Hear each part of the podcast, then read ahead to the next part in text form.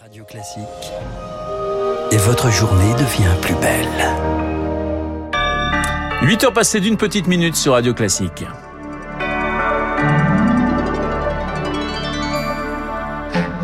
La matinale de Radio Classique avec Renaud Blanc. L'Europe serre la vis face à la cinquième vague de Covid, confinement des non-vaccinés en Autriche, bientôt le retour massif au télétravail en Allemagne et en France. Eh bien, les médecins poussent pour généraliser la troisième dose. Le procès en appel du couple Fillon s'ouvre aujourd'hui. L'affaire des soupçons d'emploi fictif avait miné la campagne présidentielle de François Fillon en 2017. Et puis, nous irons à Londres où la presse britannique s'interroge. Mais comment va la reine Elisabeth? Hier, elle a une nouvelle fois séché une cérémonie officielle pour raison de santé.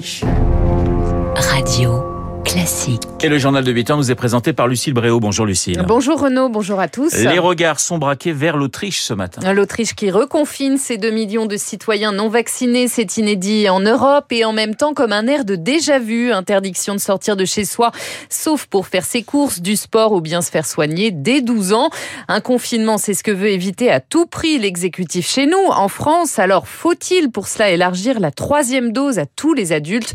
De plus en plus de médecins le pensent, Rémi Pister. Dans son cabinet parisien de médecine générale, le docteur Gian voit de plus en plus de 30-40 ans vaccinés mais qui font un Covid compliqué, car malgré un schéma vaccinal complet, on reste vulnérable. On a des symptômes classiques de Covid qui peuvent s'accompagner de violentes courbatures avec des décharges électriques dans le dos, dans les jambes. C'est ce qui est décrit par les jeunes que j'ai vu moi au cabinet et j'ai remarqué après, on a une fatigue par à coup qui revient, qui vous KO. Plus les mois passent et plus les anticorps disparaissent dans le corps, quelles que soient les tranches d'âge et quel que soit le vaccin. Alors dans les semaines à venir, l'infectiologue Pierre Tadevin en est certain, il faudra élargir la troisième dose à tous les plus de 30 ans. Cette double vaccination a l'air d'avoir un effet limité dans le temps. Et la bonne nouvelle, c'est que quand on mesure les anticorps de quelqu'un qui a reçu le troisième vaccin, ça monte beaucoup plus haut qu'après le deuxième vaccin ce qui permet après d'avoir une, une, immunité beaucoup plus durable. Et on est peut-être dans cette situation-là où il faut une troisième dose pour consolider ce qu'on a amorcé avec la double vaccination initiale. Les infectiologues plaident également pour ouvrir la vaccination aux moins de 12 ans d'ici janvier, car ils peuvent aussi avoir des symptômes qui durent dans le temps. C'est aussi une formidable réserve de circulation virale. Les élèves du CP au CM2 priaient de remettre le masque dans le cartable ce matin et en classe dans toutes les écoles du pays. Elles passent toutes au niveau 2 du protocole sanitaire. En parallèle, pour se protéger, la France durcit les conditions d'accès à ses frontières. Si vous venez de Belgique, d'Autriche ou encore d'Allemagne, par exemple, vous devrez désormais présenter un test négatif de moins de 24 heures contre 72 heures précédemment. Vous écoutez Radio Classique, il est 8h04. Lucille, François Fillon et son épouse Pénélope de retour devant la justice. Tous les deux jugés en appel dans l'affaire des emplois présumés fictifs de Pénélope Fillon. Elle est accusée d'avoir perçu près d'un million d'euros de salaire sans avoir travaillé.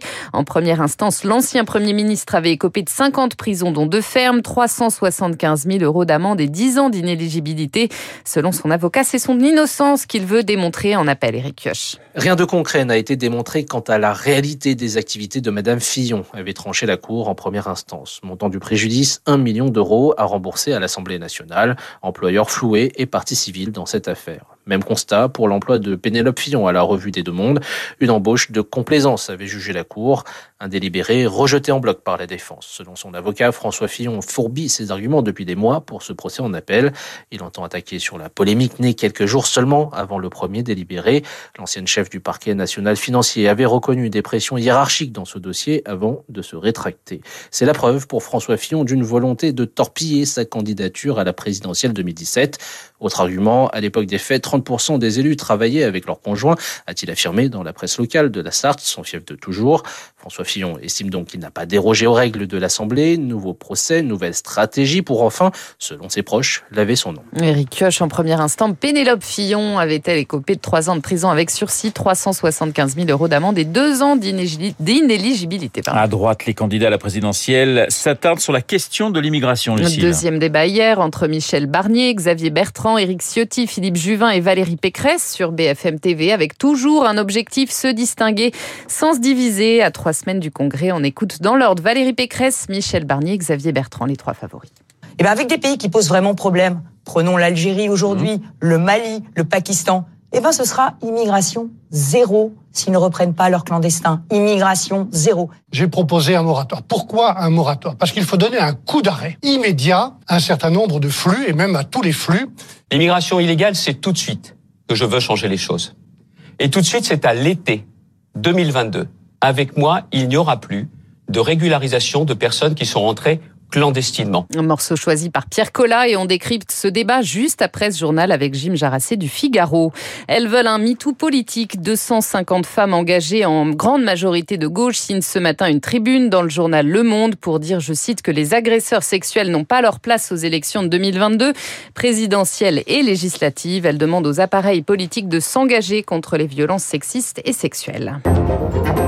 Radio Classique, le journal Lucille Bréau. 8h07 sur Radio Classique à l'étranger. L'Union Européenne prépare des sanctions contre la Biélorussie. Les 27 ministres des Affaires étrangères se retrouvent à Bruxelles aujourd'hui. Sans espoir et contre-productif, a déjà prévenu Minsk. Les migrants continuent de se masser à sa frontière avec la Pologne. Des dizaines ont été arrêtés hier en tentant de la traverser. Et à l'instant, on apprend que Bagdad va organiser un premier vol de rapatriement d'Irakiens le 18 novembre prochain.